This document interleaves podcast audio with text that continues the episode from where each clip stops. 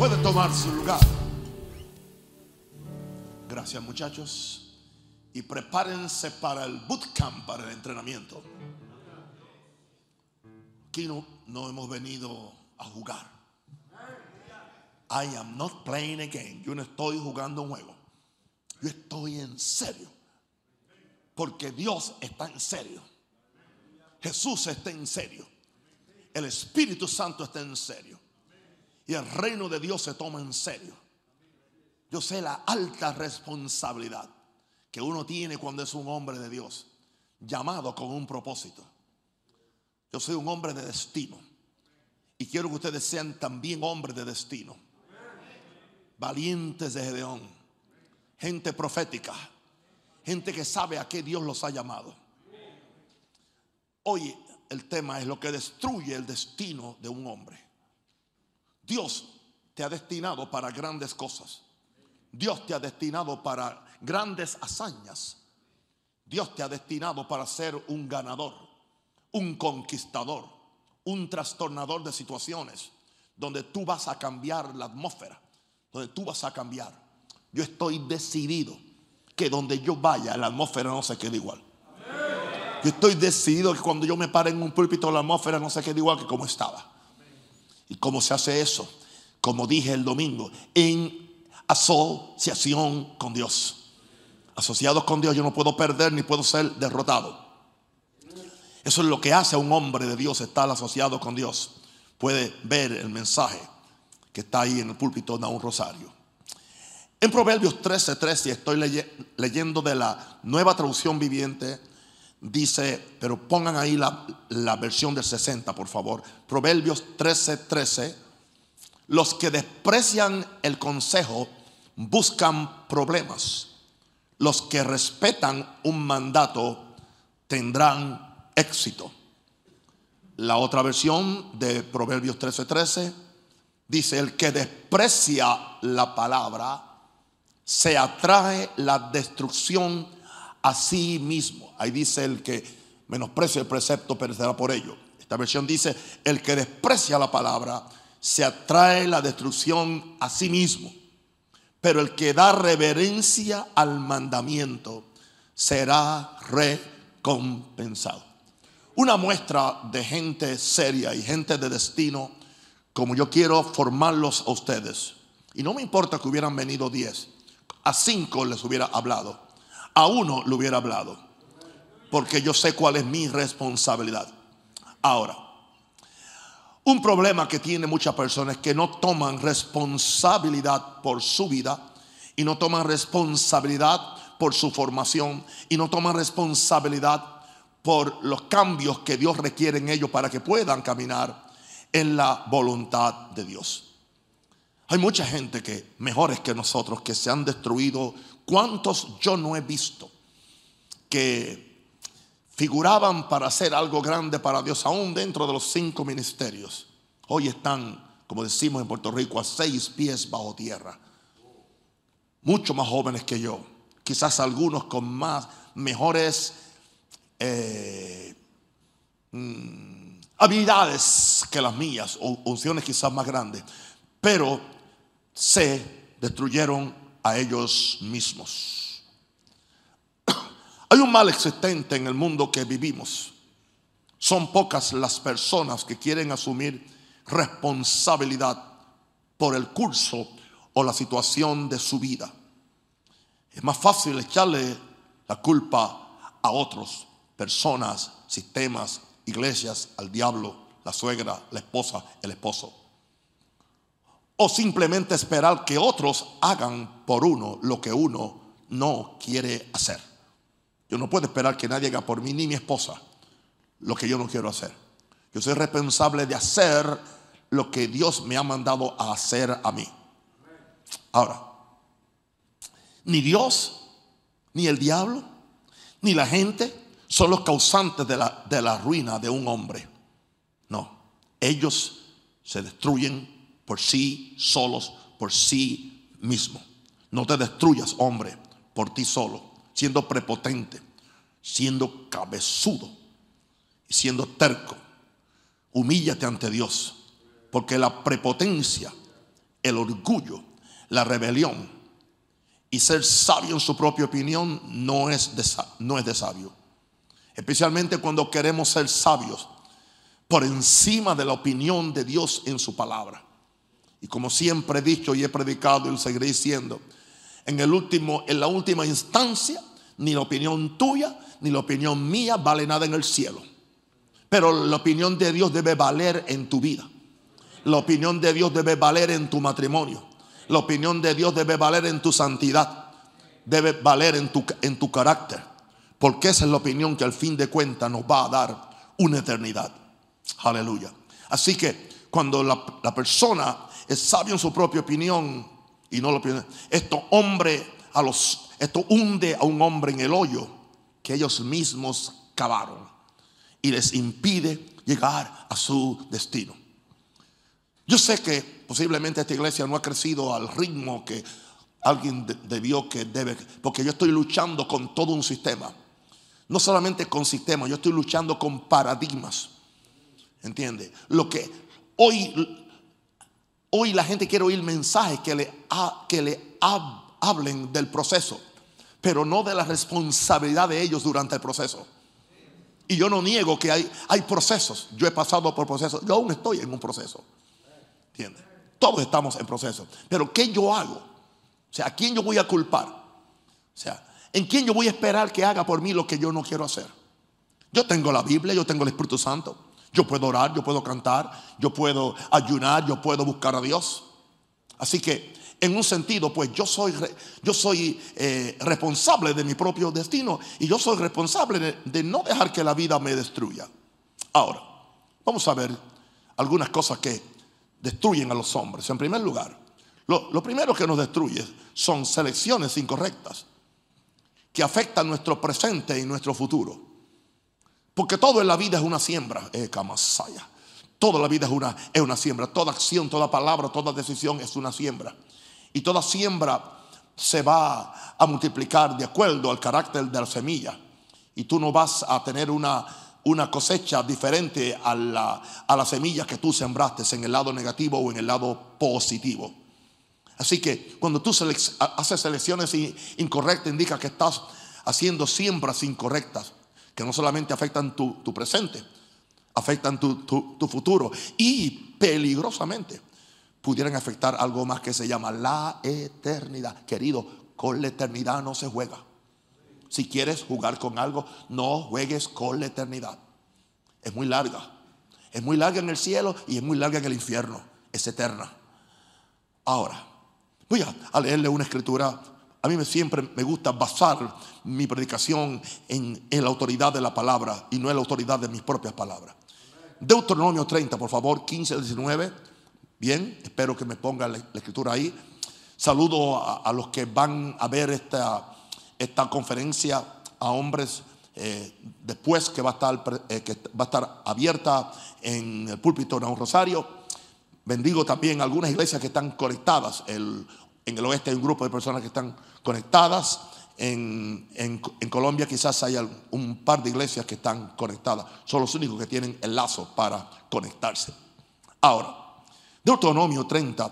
La razón por la cual yo no, yo no abro esta, esta, esta conferencia en público, porque no es, no es justo Ustedes se sacrifican, ustedes vienen de su trabajo, ustedes, algunos ni comen, sí, sino después, y usted viene aquí, y usted está aquí, y usted está orando por, mí. Así que no es justo que yo, entiende, le, abra la, transmisión a los que no quieren venir, o a los que creen que algo más importante y simplemente quieren, entiende, enfrentarse con una pantalla que nunca le va a ser profética.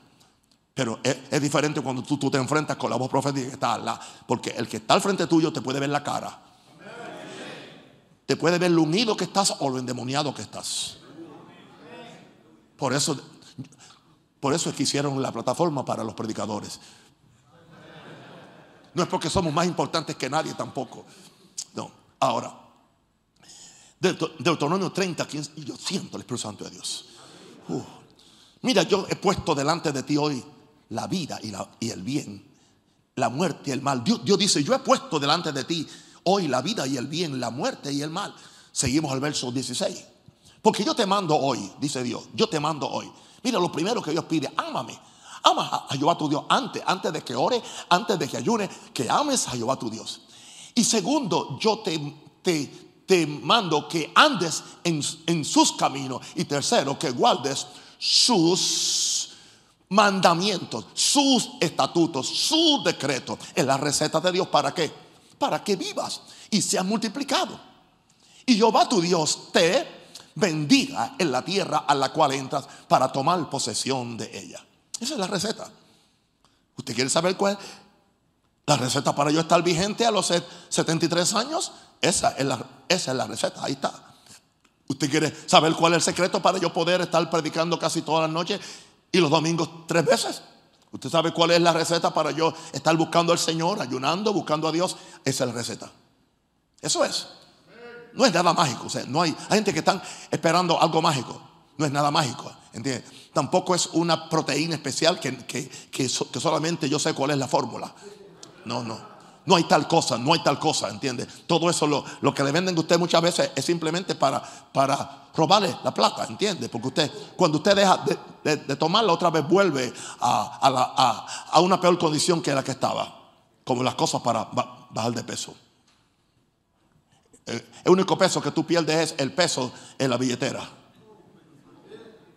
Porque dejas de tomar eso y otra vez se infla uno.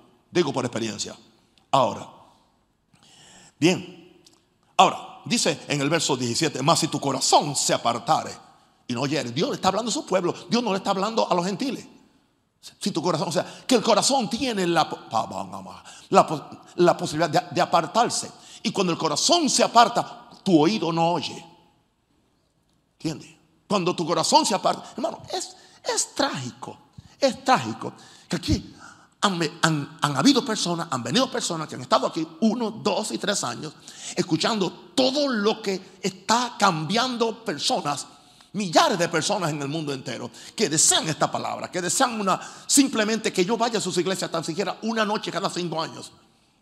Y la gente está siendo cambiada, transformada. Gente que ni son de Maranata, que son de otros ministerios. Tengo muchos muchos discípulos secretos, muchos Nicodemos, el club de Nicodemos. Pero ponen el corazón en esto. Pero tú puedes estar aquí. Si tú no pones el corazón, tú lo vas a oír. Porque tú vas a oír con el oído externo. A Dios no se le oye con el oído externo. A Dios se le oye con el oído interno. Va si tu corazón se apartare y no oyere y te dejare, ¿ves? te dejares extraviar y te inclinase. Ahí viene después, viene entonces la, la idolatría a dioses ajenos y le sirviere. Verso 18. Yo os protesto hoy, está hablando él. Yo protesto hoy, aquí está uno de los secretos de vida larga. Yo protesto hoy de cierto que pereceréis que no prolongaréis vuestros días sobre la tierra, a donde vais pasando el Jordán para entrar en posesión, en posesión de ella. Pero ahora, verso 19, a los cielos y a la tierra, y está hablando Dios, llamo por testigo hoy contra vosotros que he puesto, Dios está jurando por el cielo y la tierra, he puesto delante de ti, dice Dios la vida, con la palabra, con la enseñanza, con los mandamientos. Estoy poniendo de ti la, delante de ti la vida y la muerte. Te pongo la bendición y la maldición al frente y te digo después que debes escoger. En caso que seas tontito, que no sabes qué escoger, yo te digo, escoge pues la vida para que vivas. Tú, tú y tu descendencia. Porque Dios es un Dios transgeneracional. ¿Entiendes? Por eso yo no podía aceptar un no para la salvación de mi único hijo que no estaba sirviendo al Señor. Porque yo tomo eso en Dios. Si yo he hecho todo lo otro, si yo he servido a Dios, si he dado mi vida, si he dado mi tiempo, si he dado aún todo el dinero muchas veces, ahora para que el reino de Dios venga, para buscar la bendición y no la maldición y la vida, entonces ahora yo voy a vivir y mi descendencia va, va a vivir. Y es posible que mi descendencia, mi descendencia no solamente es mi descendencia natural, es mi descendencia espiritual. Si ustedes se dejan,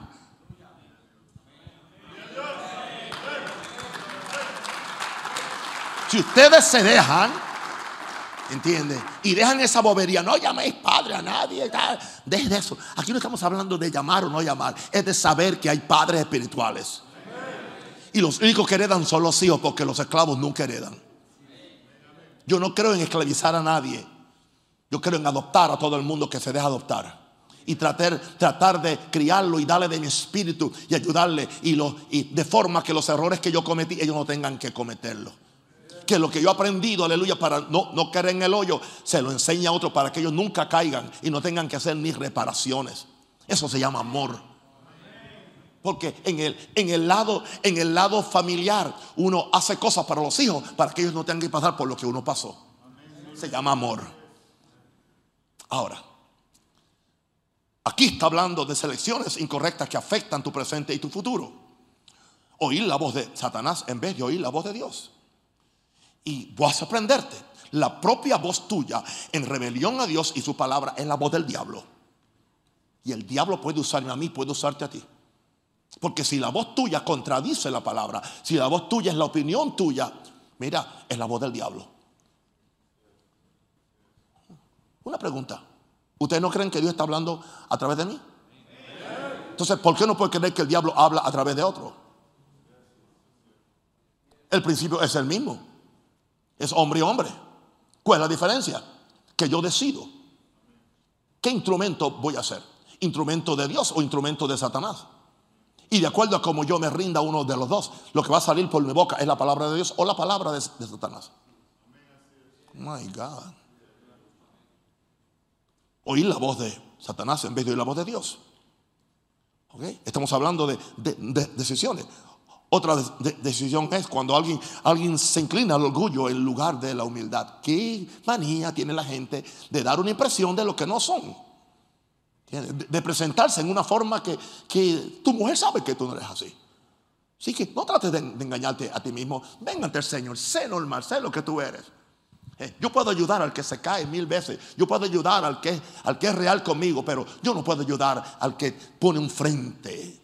Y pone, ¿entiende? Porque eso impide, impide que tú puedas eh, hacer una decisión correcta. Así que selecciones incorrectas. Otra selección incorrecta es la ingratitud a Dios en lugar de acción de gracia, hermano. Hay tantas razones para dar gracias a Dios. Tú no puedes vivir quejándote por todo. Yo estoy respirando el aire que me dieron, que, que, Dios lo da de gratis a todo el mundo. ¿Sabes lo, lo caro que es el oxígeno? Bueno, si, tuvieras que pasar eh, unos meses en el hospital con oxígeno y cuando te llegue la cuenta, especialmente en Estados Unidos, son miles y miles y miles y miles de, dólares por oxígeno y Dios te lo da gratis. Y lo estamos respirando gratis. Tengamos gratitud porque tenemos salud. tengo, tengo gratitud. Aunque, los pies me duelan, entiende, por, por la vejez o por lo que sea. Pero cuando yo veo que otros están en una silla de ruedas, gracias por mis pies. Gracias por mis pies, ¿entiende? Aleluya. Aunque no tenga zapatos, ¿ah? pero doy gracias que tengo, que tengo pies, porque hay otro que, puede comprar zapatos, pero, pero le falta un pie y no puede ponerse un zapato. Así que yo, yo doy gracias que aún, aunque no tengo zapatos, tengo pies. Siempre, siempre hay una razón para dar gracias y para estar lleno de gratitud. Pero nos, nos han enseñado siempre a cuestionar las cosas, ¿entiende? Y siempre vamos a dar gracias, seamos gracias. El propósito de la adoración es dar gracias. Porque no merecemos nada. No merecemos nada. Todo lo que viene es por gracia.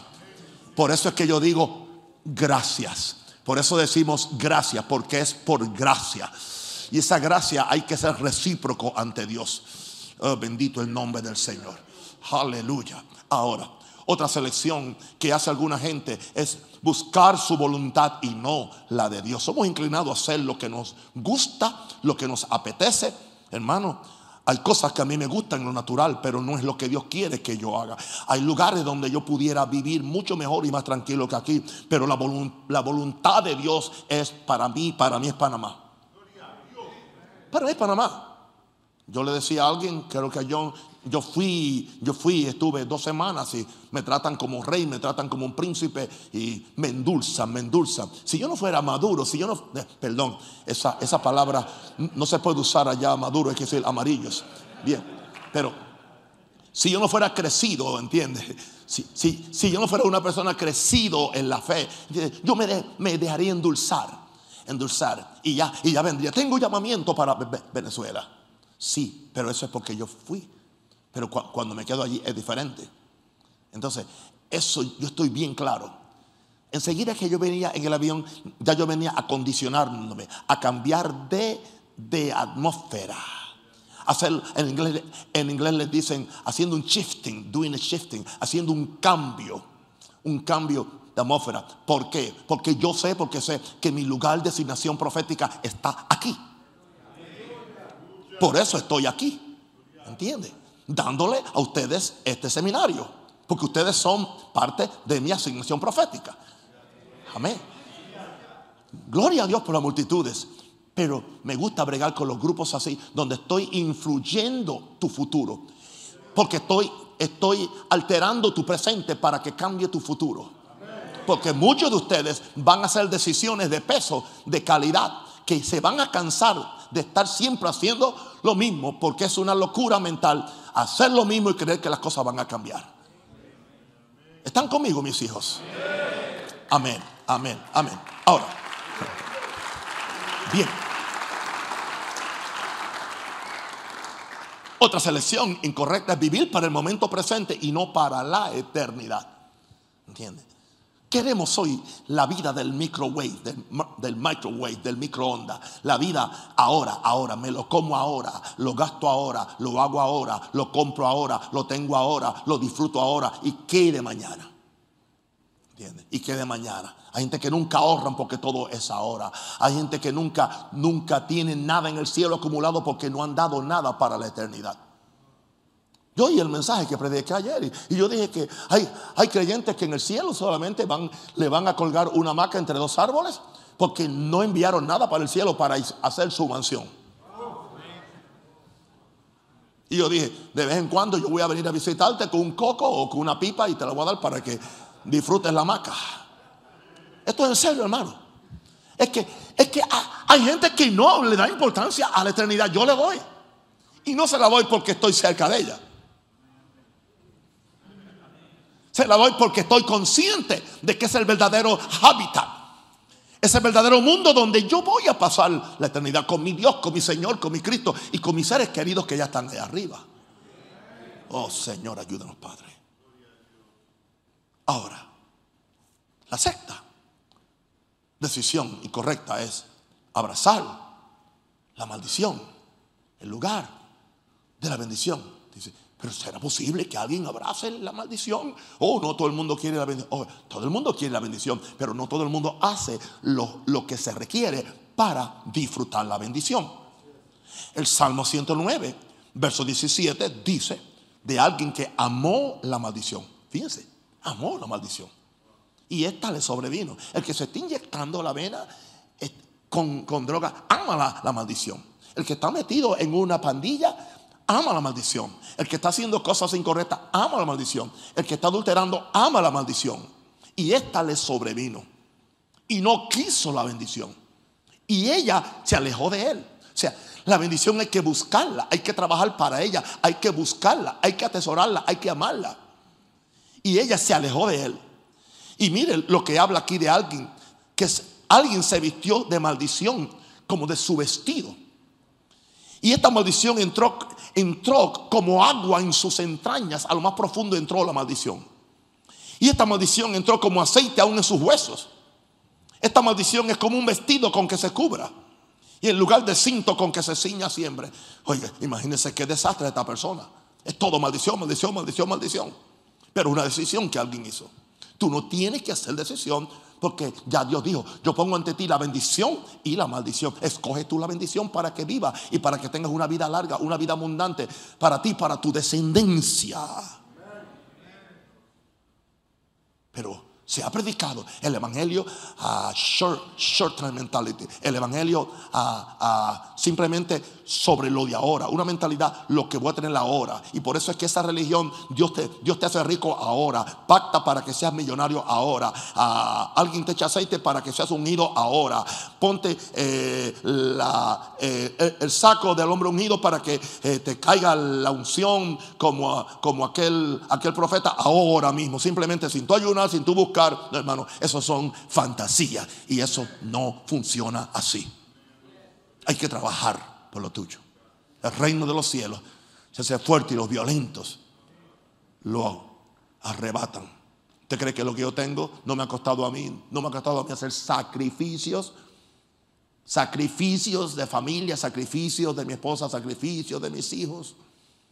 Cuando Dios me envió al, campo apostólico, cuando Dios me envió a bendecir a otras naciones, entiende, mire, se quedaban mis niños, se quedaba mi, mi, esposa. Y muchas veces, casi siempre que yo salía, se, enfermaban.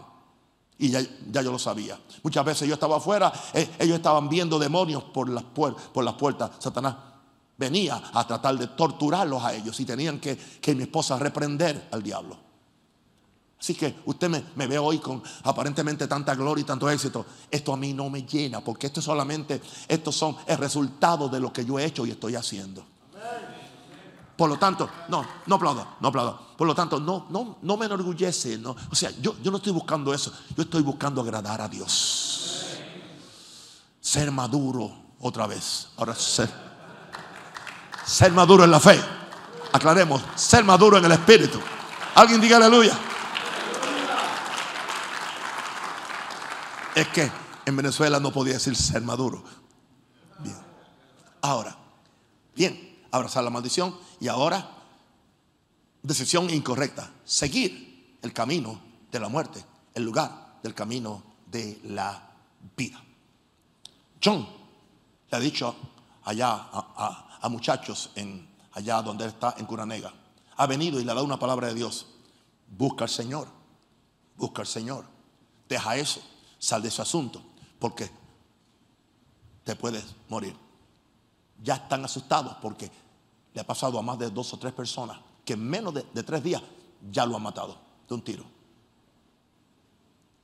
Una pregunta, es que John le está deseando, yo no le está deseando la muerte a nadie, pero muchas veces Dios ama a la gente y les advierte, porque Dios sabe lo que viene. Dice que Dios no quiere que nadie se pierda no seas negativo. No, eso no, eso, eso no es ser negativo. Eso es ser profético. Oh, Señor. Mira lo que dice Proverbios 14, 12.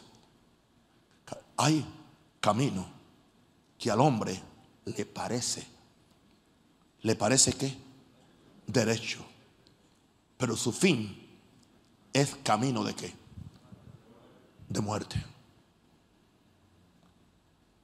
Supongamos que en 30 años yo no esté aquí y Cristo no ha venido. Muchos de ustedes van a recordar estas lecciones. Muchos de ustedes van a dar gracias que alguien tomó un martes para venir a, a bendecirlos ustedes, a darle principios bíblicos sin cobrarle un centavo en la puerta y sin después pasar el canasto después de la conferencia. Usted va a dar gracias a Dios. Porque hay hombres de los cuales el mundo no era digno. La Biblia dice, hay hombres de los cuales el mundo va a más no era digno. Y cuando yo pase de este, de este planeta, yo quiero ser un hombre de los cuales este mundo no era digno. Que hice lo que tuve que hacer para Dios, para impactar mis hijos, para impactar mi generación y para impactar a todo el que permita que la palabra que sale de mi boca lo impacte. Por eso estamos haciendo estos seminarios. Dele gloria a Jesús por eso. Dele gloria a Jesús por eso. Dele gloria a Jesús por eso. Aleluya. Hombre, no te destruyas a ti mismo. Número dos, ¿por qué alguien se destruye? Por falta de conocimiento y de sabiduría para actuar. Conocimiento, la sabiduría hay que correr detrás de ello. La Biblia dice, oirá el sabio aumentará el saber. Esa gente que son sábelo todos, Mr. Noble, el Señor que lo sabe todo, son necios. Dice, dice, dice, oirá el sabio y aumentará el saber. ¿Quiénes son los que oyen? El sabio. El necio no oye. El insensato no oye, porque él es sabio en su propia opinión y es un necio. Desde la A hasta la Z. Oseas 4, 6. Verso 6 de Oseas capítulo 4. Mi pueblo, mis hombres, mis hijos, mis hijas, mis pastores, mis ovejas, dice Dios. Mi pueblo fue destruido porque le faltó. ¿Le faltó qué? ¿Qué le faltó?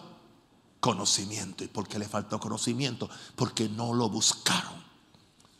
El primer capítulo de Hebreos dice, cuando yo estuve con ustedes, soy la sabiduría, les quise ayudar, les quise, pero no quisieron. Y entonces al final del capítulo dice, cuando venga la calamidad, yo mismo me voy a reír de ustedes. Está hablando la sabiduría como que se encarna en un ángel, posiblemente es un ángel, un ángel que se llama sabiduría y dice, yo me voy a reír de ustedes cuando le venga la calamidad porque no hicieron lo que debieron hacer para que la calamidad no le viniera. Hay cosas que son tan reales, hermano. La sabiduría es un espíritu. Yo creo que la sabiduría es un ángel. Y yo creo que los espíritus son ángeles. Opinión mía.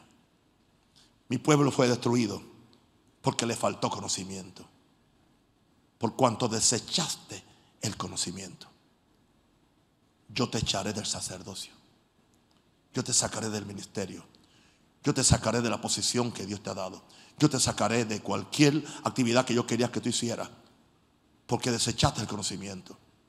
Y porque olvidaste la ley de tu Dios. También yo me olvidaré de tus hijos.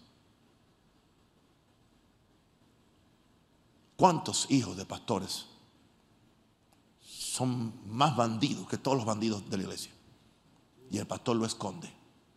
Y el pastor los, los sanciona y lo financia para que no salga a la luz la poca vergüenza que están haciendo. Aleluya. Es algo que yo le agradezco a Joel, que en su necedad nunca me dañó mi iglesia. Nunca me dañó a ninguna chica en mi iglesia. Nunca. Nunca. Porque él sabía que él tenía que honrar a su padre. Hoy al regresar al Señor no tiene nada de qué ser recriminado por nadie. ¿Por qué? Porque fue el ejemplo que yo le di, la disciplina que yo le impuse y muchas veces las palizas que yo también le di. Le di una el día antes que se fuera de, casa. Porque como Tenía 18 años, creyó que ya podía más que yo. Bien. Y aún a los 73 me atrevo a dar una pela a cualquiera.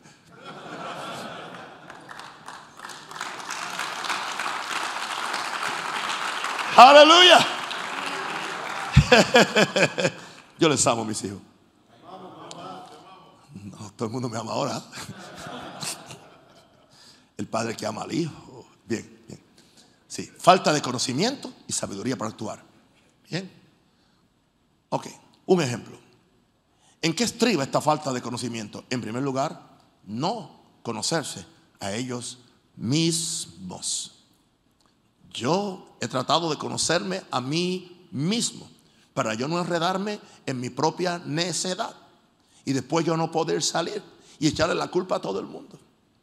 Yo tengo que saber cuáles son mis debilidades o como dice el dicho, cuál es mi talón de Aquiles yo tengo que saber qué es, qué es lo que yo no puedo hacer.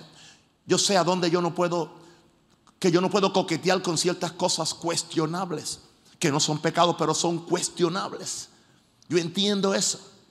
Yo entiendo que yo no puedo, no puedo, entiende, eh, estar eh, completamente sumergido en películas, en cuantas cosas, cuando tengo que predicar el otro día cuatro cultos. Porque entonces, ¿qué sucede? Voy a venir con la mente contaminada. Y no hago una doctrina de que usted no puede ver una película. Eso no es lo que estamos hablando.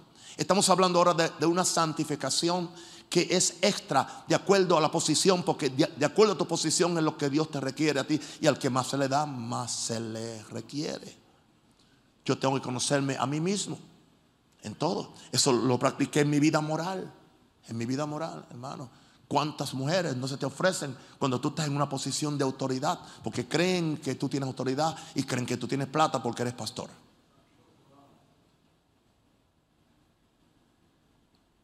Aquí hubo un demonio, aquí hubo un demonio, un demonio. Dos años, dos años, dos años, diciendo que yo era su marido. Y que Dios le había dicho a ella que ella iba a tener un niño. Y el niño e, era mío y el niño se iba a llamar Emanuel. Y que lo de Minerva fue un error. Esa nunca fue el diseño de Dios para mi vida. Y no era una persona ignorante, era una abogadita. ¿Cómo yo la saqué? En oración. Nunca la condené, nunca. Le di oportunidad en oración. Mi esposa lo sabía y mi esposa nunca, porque mi esposa es una mujer sabia, nunca hizo un revolú. ¿Entiendes? Porque si tú dañas a uno, puedes dañar a otra persona que no entiende lo, lo que está pasando. Esto tiene que ver con ser sabio, pero conócete a ti mismo. Falta de conocimiento. En segundo lugar, no conocer a Dios. Tú tienes que conocer a Dios y tienes que tener una idea balanceada de Dios. Una idea balanceada de Dios. Dios es amor, pero Dios es justicia. Dios te perdona, pero Dios te castiga. ¿Entiendes? Dios te sana, pero hay veces que tiene que permitir que tú te enfermes para ir al cielo porque es la, la única forma, no porque Él envía enfermedad. Y yo sé que esto no produce amenes. Y yo no espero amenes tampoco.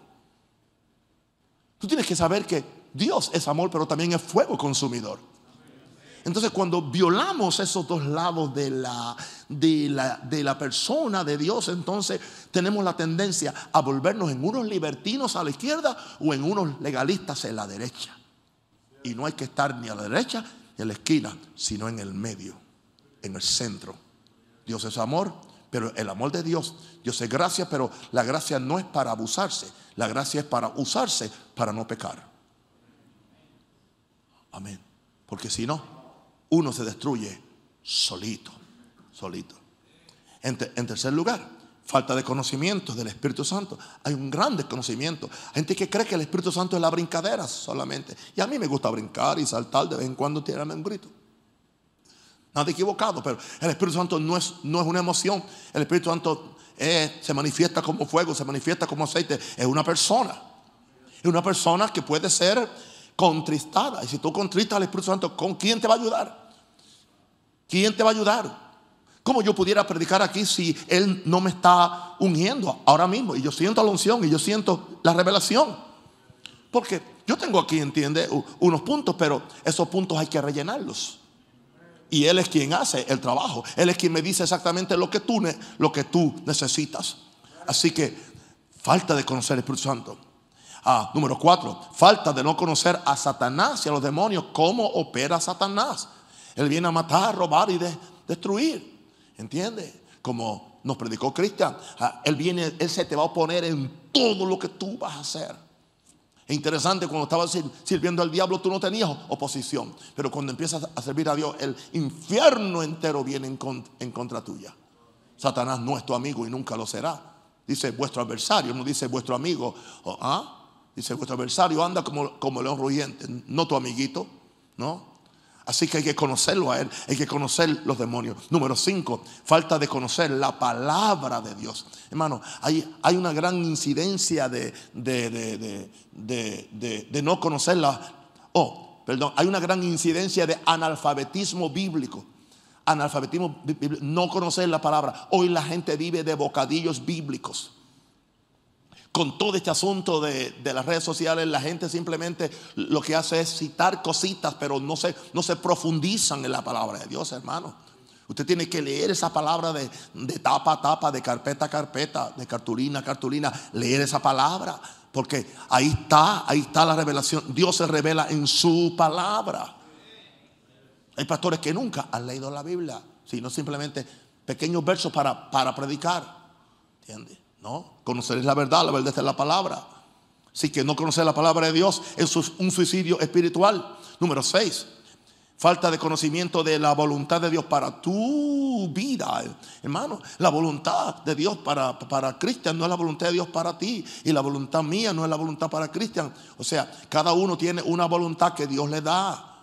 Y es de acuerdo a la soberanía de Dios, pero es también de acuerdo a la multigracia que Dios ha manifestado sobre nosotros. Y tú debes simplemente sentirte cómodo cuando ves que otro hermano tiene una gracia que tú no tienes o hace algo que tú no puedes hacer. No hay lugar para la competencia, no hay lugar para degradar al otro. Hoy yo estaba viendo a un predicador de, de África muy exitoso, ¿entiendes? Tiene su forma, tiene su cosa, pero algo bueno está haciendo, ¿entiendes? Algo bueno, algo, algo muy bueno está haciendo con, con, esa millonada de gente y de cosas y señales, maravillas. Algo bueno, ¿entiendes? ¿Quién soy yo para, para, yo simplemente, ¿entiendes? Destruirlo a él porque yo no tengo lo que él tiene. Hay mucho de eso que es pura, es pura envidia. Es pura envidia, es pura envidia. Pura envidia. Mire la mano, son cinco dedos y ninguno son iguales. Son diferentes y con diferentes funciones. Cada uno tiene una función. Así son los cinco ministerios que se le llama el ministerio de la mano. Así que no conocer la voluntad de Dios para tu vida. Y siete, no conocer los pactos de Dios. Dios es un Dios de pactos. Yo vivo por pacto. Dios me ha dicho a mí, aleluya, yo cumplo mi pacto. ¿Entiende?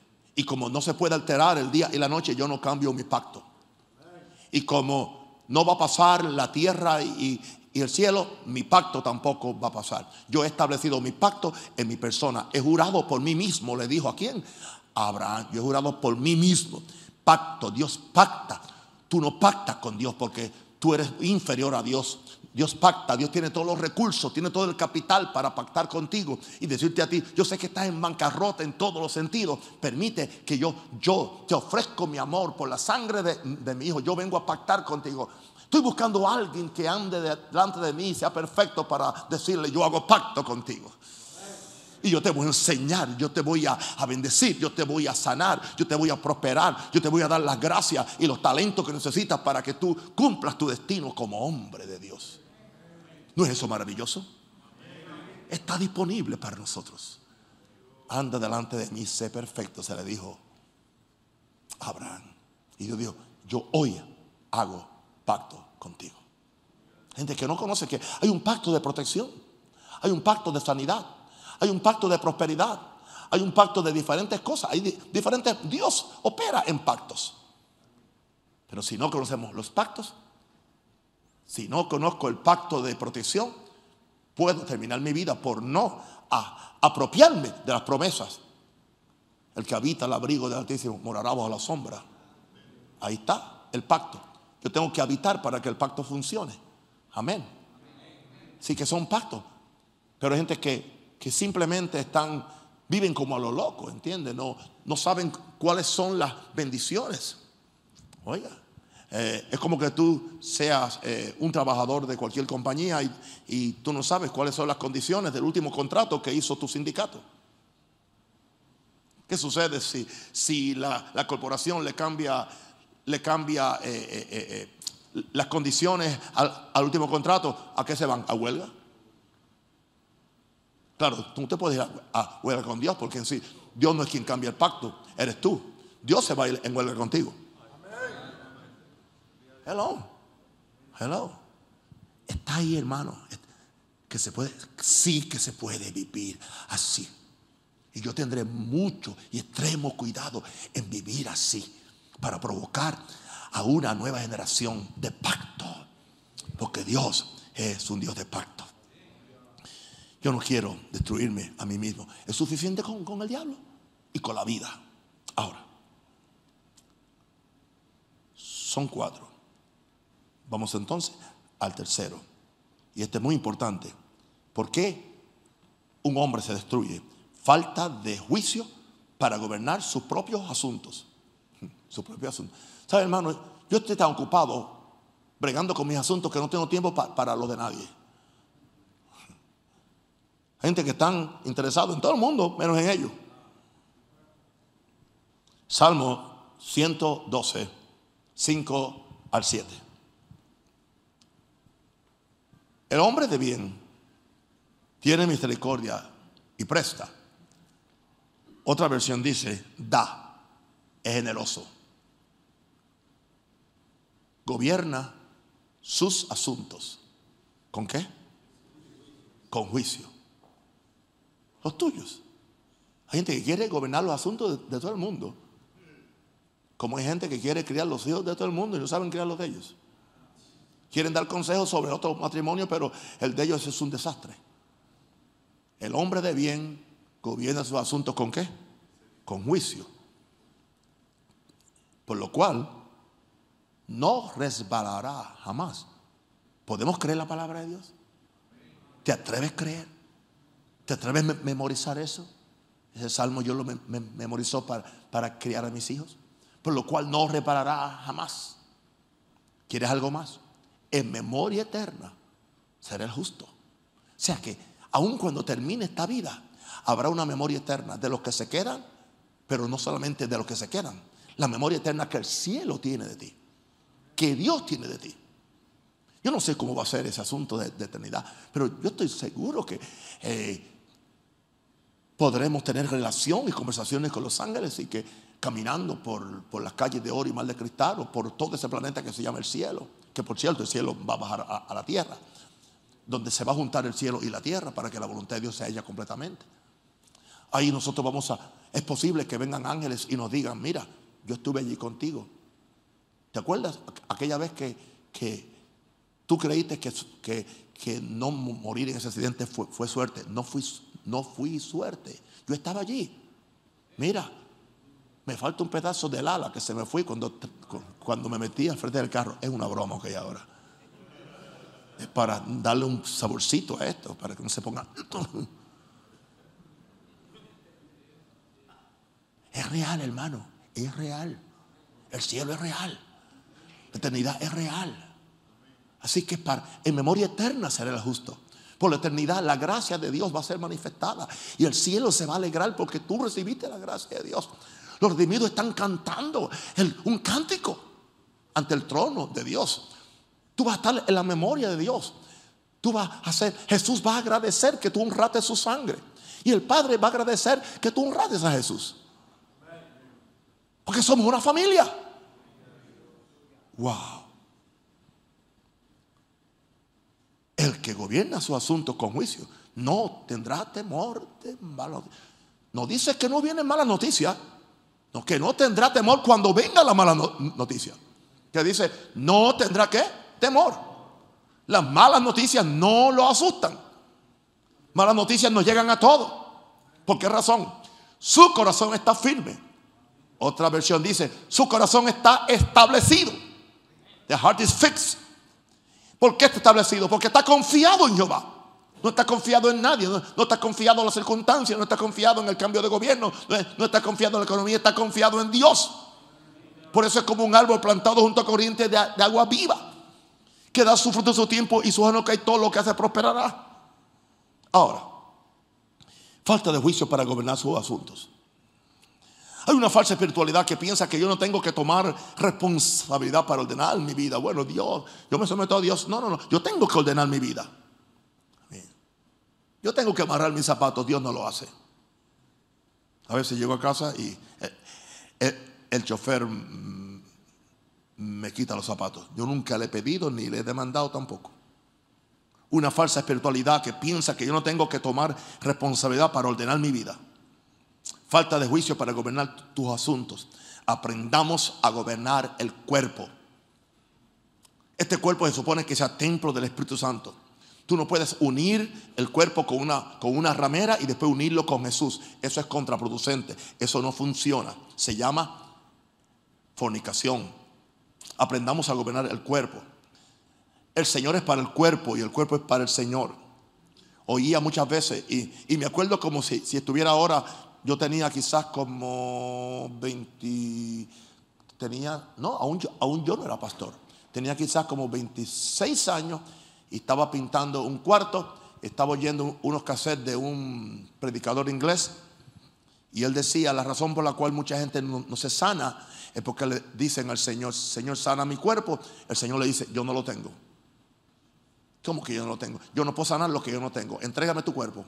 Ha vivido para ti Nunca entregaste tu cuerpo como un sacrificio vivo, santo y agradable. Pero cuando te ataca la enfermedad y el cáncer, entonces quieres que yo me haga responsable de, lo que tú dañaste.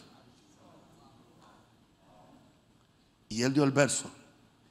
Yo tenía 26 años cuando eso, y me acuerdo como ahora que el verso que dio fue, el cuerpo para el Señor y el Señor para el cuerpo. Si tú le das el cuerpo al Señor, el Señor será para tu cuerpo, porque ya Él lo tiene.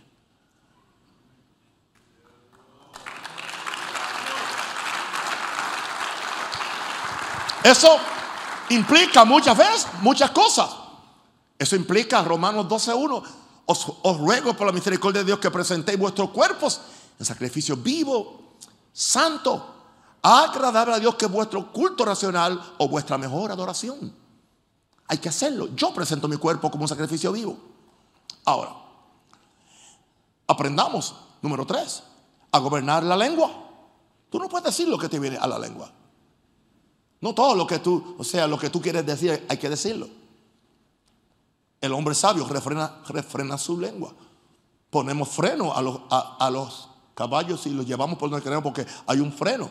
Así que Santiago Dios, pongamos un freno. Dice que el hombre que gobierna su lengua es, es perfecto. Yo busqué la palabra hombre ahí y la palabra hombre ahí significa esposo. Oye eso. Quiere, quiere arreglar su matrimonio y nunca tener un problema con, con su mujer. A veces cállese, no diga nada aunque usted tenga la razón.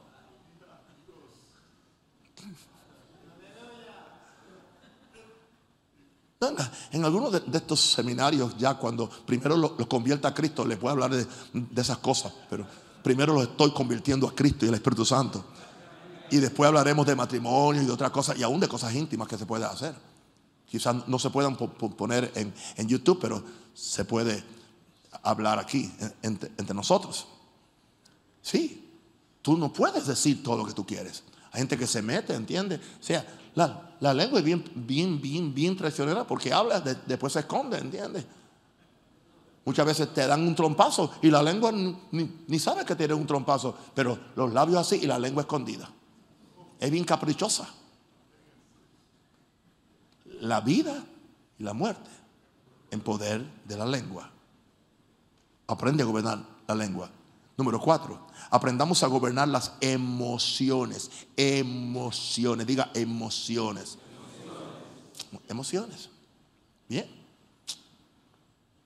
Se supone que los lunes yo me preparo para predicar, pero los jueves es digo, los martes en sí, el único día que yo puedo básicamente tener una vida un poquito más social y hacer otras cosas y descansar un poco y, no tener la presión, porque hay presión, hermano. Quizás ya, ya Christian y John y, esta gente ya han llegado a, un nivel donde no tienen presión cuando van a ministrar, pero yo siento presión porque hay gente esperando la palabra de Dios. Yo tengo presión de todo un mundo que está esperando a ver qué sale del púlpito un Rosario, a ver si un Rosario se descarrió. Ah, sí, yo tengo de todo amigos y enemigos.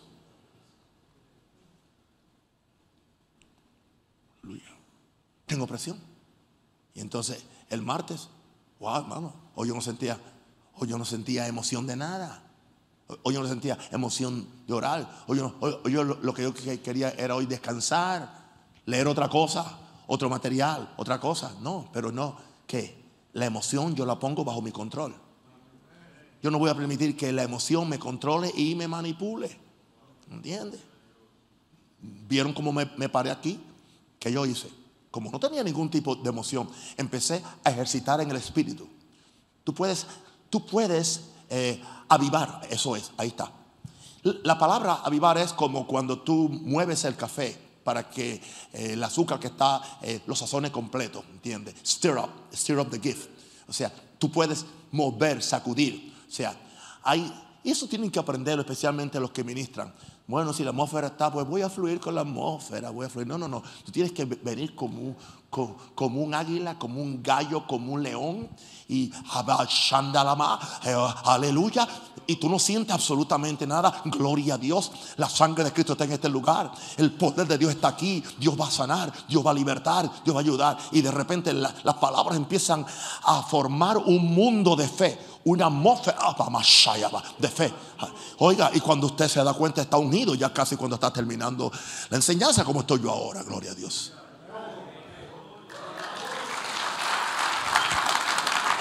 Aleluya. No, la emoción, yo no siento, yo no puedo, es que yo tuve una mala noche, tuve una, un disgusto con mi esposa o, o el perro del vecino no me dejó dormir. Emociones. Hay gente que son animales emocionales. Ok, eso es lo que son, emociones. ¿Por qué no vino? Yo no sentía, porque me fui. Ay, que yo no quiero que me, aprecian, por eso yo me fui. Oye, y toda la buena palabra que recibiste, no, por favor, seamos sabios. No te destruyas a ti mismo. Ahora, aprendamos a gobernar el temperamento, el temperamento, el temperamento, el genio, el genio. Todos tenemos genio en alguna forma u otra. Aún los más calladitos, mm, aún los más calladitos son esos perros que muerden callados. Cuídate del, perro que muerde callado. Está muy tranquilito y tú estás en la mesa y cuando estás en la mesa el perro se mete y, y te agarra y te muerde. Pero el perro que ladra casi nunca muerde. Yo prefiero a esa gente que explotan porque yo sé cómo cuidarme de ellos. Aprendamos a gobernar el temperamento. Mira lo que dice Proverbios 25, 28 en esta área. Proverbios 25, 28. Como ciudad derribada y sin muro, como ciudad derribada y sin muro, es el hombre cuyo espíritu no tiene rienda. Fíjense, ¿qué indica eso? Que entonces tú no vas, o sea, se te va, eh, tú eres una ciudad derribada y sin muro. ¿Y qué sucede si derribates los muros de tu ciudad? ¿Quién entra entonces? La serpiente. Porque el que, el que destruye la cerca, la serpiente va a entrar y te va a morder. Como ciudad derribada. O sea, tú vas a, a- a provocar que Satanás y los demonios traigan destrucción. Porque tú no tuviste control. ¿Qué sucede? Que lo que tú hiciste después no se puede recoger. Lo que tú hiciste, entiende, es, ese insulto que le diste a alguien o esa falta de paciencia bregando con alguien, eso, eso tú puedes pedir perdón, pero no, las plumas no se pueden recoger. ¿A qué me refiero? Tú puedes abrir un, saco de, de plumas ¿ah? y tú lo abres y vuelan y tú te puedes arrepentir. Arrepiéntate de lo que hiciste, pero trata de recoger las plumas a ver. ¿Entiendes? Lo que tú haces, la, la mala fama tuya te, te- te va a seguir, ¿entiendes? La reputación tuya va a ser afectada, ¿entiendes? Porque, ¿Por qué? Porque ya tú soltaste eso, no tuviste control. Mejor mira, contrólate. Métete al cuarto solo, agarra una almohada y muérdela. O muérdete tú mismo o algo. Pero no, no dañes tu testimonio. No dañes el testimonio de tu iglesia. No te dañes, no dañes tu conciencia porque después va a ser más difícil para que la gente confíe en ti. Hermano, ¿cuántas cosas no me han dicho a mí en esta iglesia? En casi siete años. Pastor, papá, ¿por qué usted no se para ahí? Y usted no llama por el nombre a la persona que le hizo esto y le hizo esto y le, trató de dividir la iglesia y hizo esto. Eh, Vaya, dígalo por nombre para que la gente sepa. Yo no lo voy a hacer. No lo voy a hacer. ¿Por qué? Im- Imagínese que yo, tirándole una piedra a un chivo, mato un- una oveja. Porque lo- los chivos tienen el coco duro. Y las piedras rebotan y me mata una ovejita que no tiene culpa. Seamos sabios. Yo no voy a traer mis peleas al púlpito con lo que hizo aquel, lo que yo, eso sí, enseño principios. Y si hay que orar en contra, oro en contra, pero eso es di- diferente. Pero no, no provoques cosas que después tú las sueltas y ya no las puedes recoger. No empieces un bochinche que tú no puedes recoger después. Aleluya, bendito el nombre del Señor. Eso se, habla de ser, tener un... Ah, pero pa- papá, usted no sabe que yo... pa- Papá, usted no sabe de, los cinco tem- temperamentos. Lo aprendí hace 25 años y enseguida lo echó a la basura. Es que yo soy colérico, es que yo soy flemático. No, yo dije, yo soy nueva creación.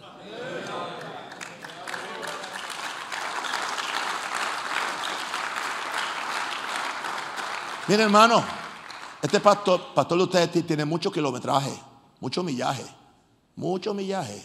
Que yo no he oído, que no he aprendido. Oh, eso, fue- eso se volvió todo, todo era, todo era, todo era, todo era. La excusa era, ese es mi temperamento. Es que yo soy flamático, que soy esto, que soy lo otro, y cada uno, pues yo qué, pues, entonces, y cada persona trataba de caer en uno de los cinco temperamentos. Y ya eh, empezó a estudiar tanto los temperamentos que ya agarró todos los rasgos de ese temperamento. Claro, como él creyó eso, lo empezó a manifestar. Pero no es que hay tal cosa como, no hay, no, eso es basura psicológica. Especialmente para el cristiano, si alguno está en Cristo, tenemos el ADN de Dios. Somos real sacerdocio, nación santa, hijo de Dios, es lo que somos. Y si alguien quiere seguir con los temperamentos, siga usted con sus endemoniados temperamentos, que yo sigo con la palabra de Dios. Amén.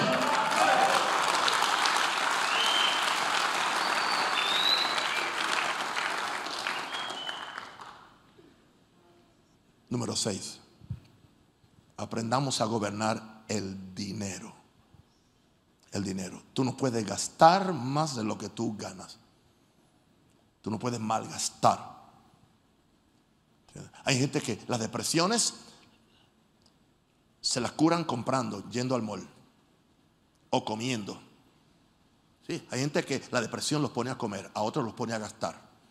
A mí la depresión me pone a orar y no gasto ni un centavo.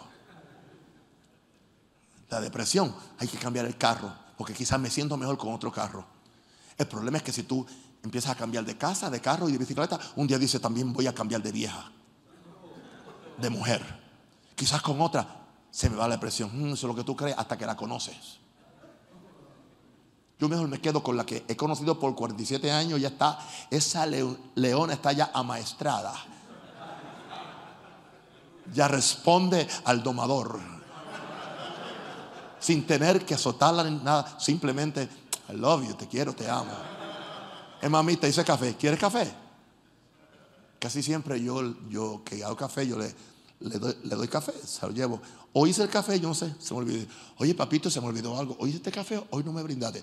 Uh, no, pues yo voy, te busco. No, yo voy y lo busco. ¿eh? Así se vive, bien. Pero no discuta. ¿Quieres que te dé un secreto entre nosotros? Nunca discutas con una mujer. Vas a perder.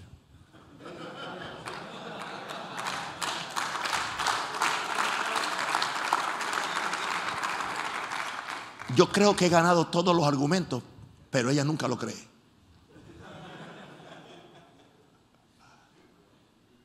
Porque somos dos personas diferentes.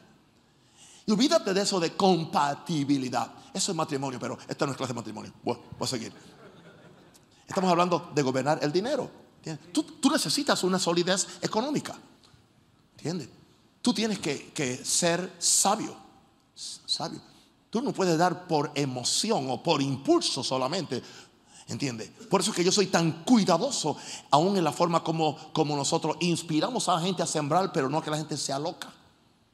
Porque entonces después yo soy culpable de que alguien no dio por fe, sino que dio por emoción o dio porque sintió culpabilidad o manipulación, que es peor. Tú tienes que saber que tu primera responsabilidad después de tú darle a Dios es tu casa. Es tu casa, es tu familia. Es tu familia. Antes que prestarle a alguien, con todo respeto. Tú no puedes dejar, eh, eh, o sea, descuidar tu familia y prestarle a alguien porque vino con un cuento. Yo no presto. Si alguien pide y yo tengo para, darle, yo le doy, pero no presto, porque le presto, pierdo la plata y pierdo al amigo. Así que mejor yo pierdo la plata dándosela. Aunque no la, no la pierdo porque yo la doy, la siembro. Me estoy revisando mi teología. Número 7 aprendamos a gobernar el tiempo. No tengo tiempo. ¿Sabes que a lo mejor cuando yo quiero que alguien haga algo en esta iglesia, busco la gente que, que están ocupados. Los que están ocupados siempre tienen tiempo. Los vagos nunca tienen tiempo. Se llama mayordomía del tiempo. Tú eres mayordomo de tu tiempo. Hay tantas cosas que se pueden hacer. Pero gente, no tengo tiempo. ¿Por qué no ora? No tengo tiempo. ¿Por qué no hace esto? No tengo tiempo. Hay que gobernar el tiempo. Y Número 8. Juicio para administrar en vivir en armonía como familia. Ya le di el consejo, más o menos. En primer lugar, aprender a vivir con la señora o aprender a vivir con el Señor. Aprender a vivir con los hijos. Aprender a vivir con los vecinos. Aprender a vivir con la suegra que está en casa. ¿Sí? Gánatela. Gánatela. Gánatela. De repente un día le traes le, traes rosas y tú vienes con seis rosas y tu mujer muy contenta. Uh, qué bien. No, mi amor, este es para tu mamá. Y que pelee con tu mamá. ¿Entiendes? Sabiduría, con sabiduría. Dice la Biblia que con sabiduría se, se, se edifica la casa. Con sabiduría se edifica la casa. ¿Entiendes? Armonía, busca la armonía, busca el amor, el juicio para administrar y vivir en armonía como familia. Esa, no saber estas cosas es lo que destruye a la gente. Ahora, la última cosa que nos destruye es falta de visión. Proverbios 29, 18 dice, donde no hay visión, el pueblo se desenfrena o el pueblo perece. People perish. Donde no hay visión. Pero bienaventurado es el que guarda la ley. Bien, el que no tiene visión vive la vida por accidente o por suerte. Lo que me caiga. Vivo la vida, ¿entiende? A lo loco. Se vive mejor decir una canción de hace muchos años. Vivir la vida por accidente o por suerte. Lo que me caiga, lo que me caiga. Tú tienes que planear tu vida. Tú tienes que planear tu vida. Tú debes, ¿entiendes? Aún siendo joven, planear para tu vejez. Claro, nos dijeron que Cristo venía en cualquier momento y no nos no nos preparamos. Me decía un santo hermano aquí, ¿entiende? Bueno, me decía un santo hermano, estamos en ese asunto antes que eh, eh, hicimos mucho dinero, pero, pero nunca cotizamos para, para el seguro social. Y ahora no hay seguro social. Nos lo comimos todo, lo usamos todo. Y ahora quizás la pensión es una miseria. Hermano, no hay nada equivocado en administrar. Tú tienes que administrar. Tú tienes que pensar en el futuro. Cada persona debería tener una almohadilla financiera. ¿A qué me refiero a una almohadilla financiera? Que si hay una crisis o alguna cosa, tú puedas tener algo para responder. O sea, tú no puedes estar viviendo de, de o sea, es forma que no se puede. Claro que se puede. Tú puedes economizar 10 dólares a la semana. Tú puedes y ponerlo intocable. Es un fondo, se le llama emergency fund, es un fondo de emergencia para que tú tengas siempre. Pero nos han enseñado, no es que yo vivo por fe. Oh, eso es vivir por fe, vivir desordenado. Pues entonces cuando venga donde mí, por fe vete y búscalo.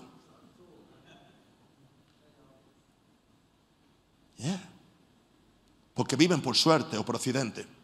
Ahora, la persona desordenada no aguanta la disciplina de una visión porque la visión necesita disciplina. Cuando tú ves algo, tú tienes que organizarte, ¿entiendes? Tienes que, un ejemplo, nosotros estamos ahora haciendo eh, la, ya la iglesia en Chiriquí, tenemos que organizar y tenemos que apretar las finanzas, ¿entiendes? Porque yo no vengo aquí a oprimir a la gente, a, recoger una ofrenda o tres ofrendas más. Entonces, como yo tengo una visión, esa visión me obliga a mí a ser responsable administrativamente.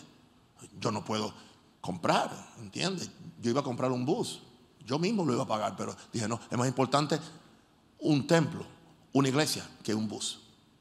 Podemos seguir pagándole a Pascual, ¿entiendes? Se llama disciplina. Pero hay gente que no piensa. Son de impulsos. Y así no se funciona. Como el que compra de impulso. Por eso es tan peligrosa la tarjeta plástica esa de crédito. Es muy peligrosa. ¿Ok? ¿Sabe lo que tiene que hacer? Busca una tijera y córtala en dos.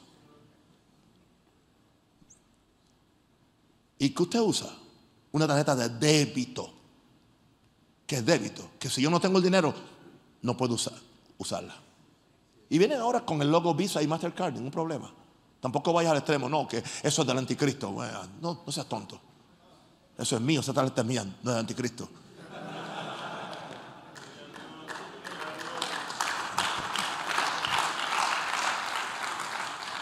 Sí. Entonces, eso indica que estamos escuchando a cuanto loco hay por ahí, ¿entiende? Con su, con su locura, ¿entiende? Escucha un mensaje que es balanceado, que es bíblico, que es práctico. Yo, predico algo práctico.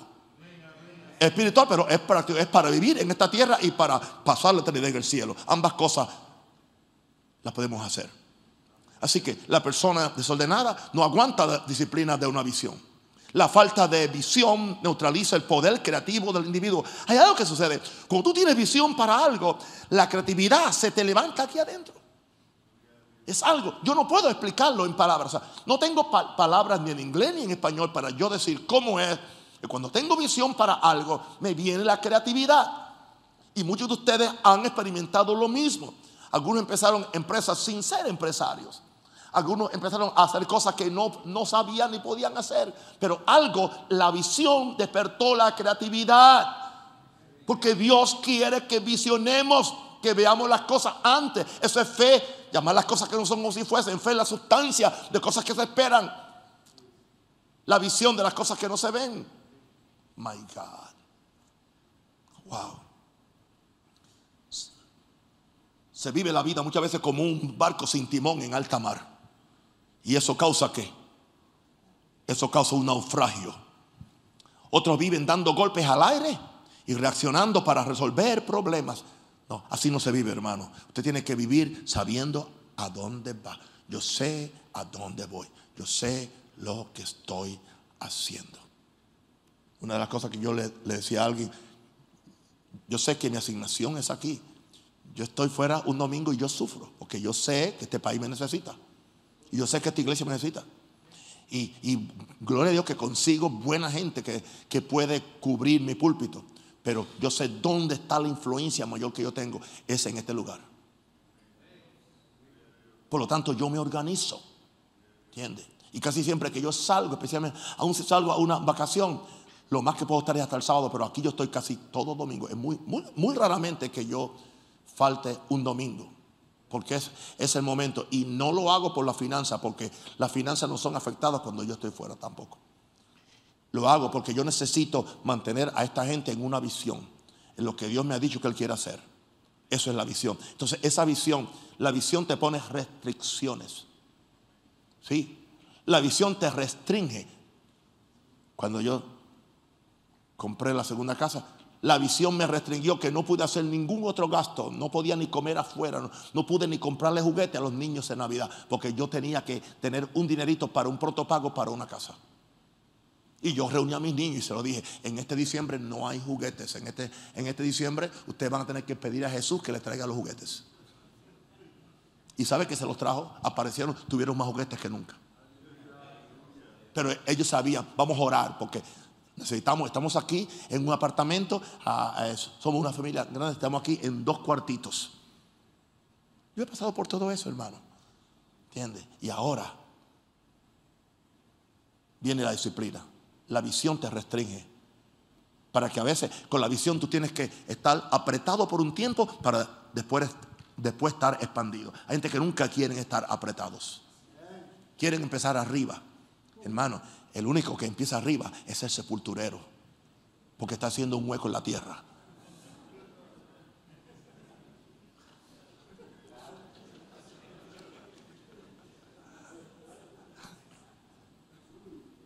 ¿Ok? La visión es tu futuro. No vivas dando golpes al aire y reaccionando para resolver problemas. La visión es tu futuro. No tienes visión, no tienes futuro. El que no tiene una visión no organiza y no disciplina su presente para tener un futuro. Es ahora que yo organizo mi presente. Yo pudiera tener una mejor, eh, ¿cómo es? Yo pudiera tener hoy una mejor, eh, no es salario, jubilación de mi seguro social si yo pasé unos años y decía, no, esto no es importante, yo estoy joven, o sea, y de, todas formas yo no voy a llegar allá, Cristo viene antes. Y no pagué las primas como por cinco años. ¿Cuándo fue que sufrí eso? A los 70 años cuando, cuando ya pedí la jubilación. ¡Wow!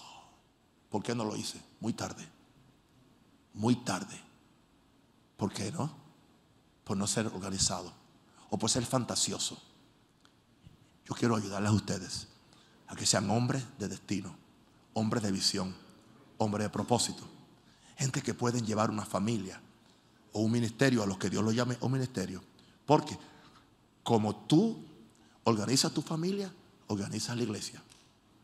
Pastores con familias desordenadas, iglesias desordenadas. ¿Ok? Finanzas desordenadas en lo personal, finanzas desordenadas en el ministerio. He visto esto y esto no cambia. Póngase de pie, mi santo.